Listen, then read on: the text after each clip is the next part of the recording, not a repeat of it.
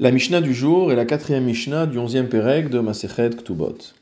Almana Sheaita Ktubata Mataim, une veuve dont le montant de la Ktuba était de 200 zouz. Ou Machra Shavemane Bemataim, elle a pris un terrain qui appartenait à son défunt mari et qui valait 100 zouz et elle a vendu 200 zouz.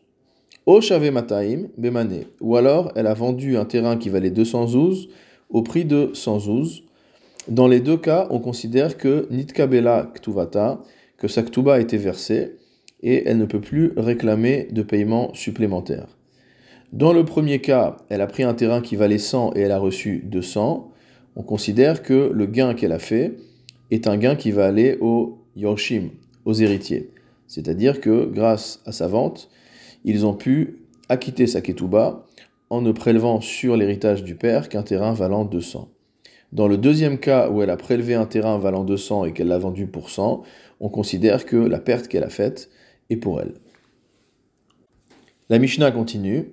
Haïta ketubata mané, si jamais elle avait une ketuba de 112, un mané. Ou machash mané vedinar bemané. Et qu'elle a pris un terrain qui valait un mané plus un dinar, donc 101 dinars, et elle a vendu cela au prix de un mané. Michra batel on considère que sa vente est nulle. C'est-à-dire que dans les deux cas précédents que nous avions vus, elle avait prélevé des terrains dont la valeur était inférieure ou égale au montant de sa ketouba.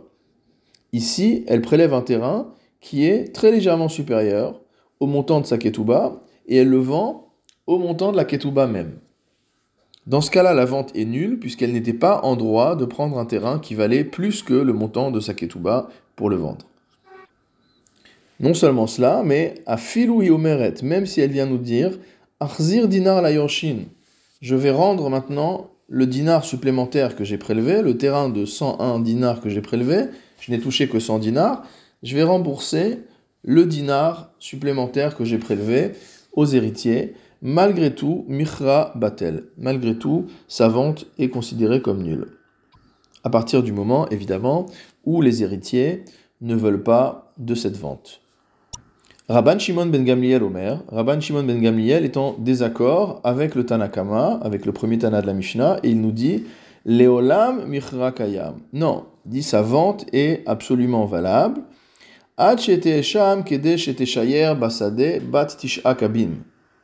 Sauf si, sans cette vente, il serait resté aux héritiers un champ en capacité de produire neuf caves, ou Bagina Bat caves, ou alors si c'est un jardin potager, un jardin euh, permettant de produire un demi-cave, Urdivre Rabbi Akiva, et selon l'avis de Rabbi Akiva, Bet Rova, le terrain suffisant à produire un quart de cave.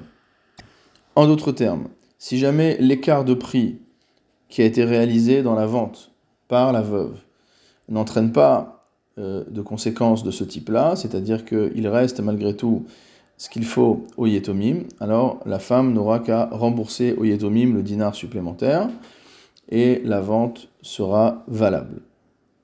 Dernier cas, haïta ketuvata arba meotzuz. Si jamais cette femme avait une ketuba d'une valeur de 400 zouz, ou machra lazé bemane, et elle a vendu un terrain à une personne pour 100, velazé bemane, un terrain au second pour 100, vela acharon, et au troisième, elle a vendu Yafemane Vedinar Bemane.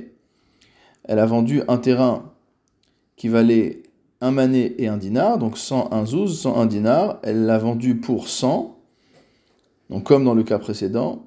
Shelacharon Batel. Euh, la troisième transaction est annulée. Veshel Kulan Kayam. Mais toutes les autres ventes seront valables. C'est-à-dire que l'on considère chaque vente de manière indépendante, et ce n'est pas parce qu'il y a une des ventes qui a été réalisée qui est invalide que tout est invalide.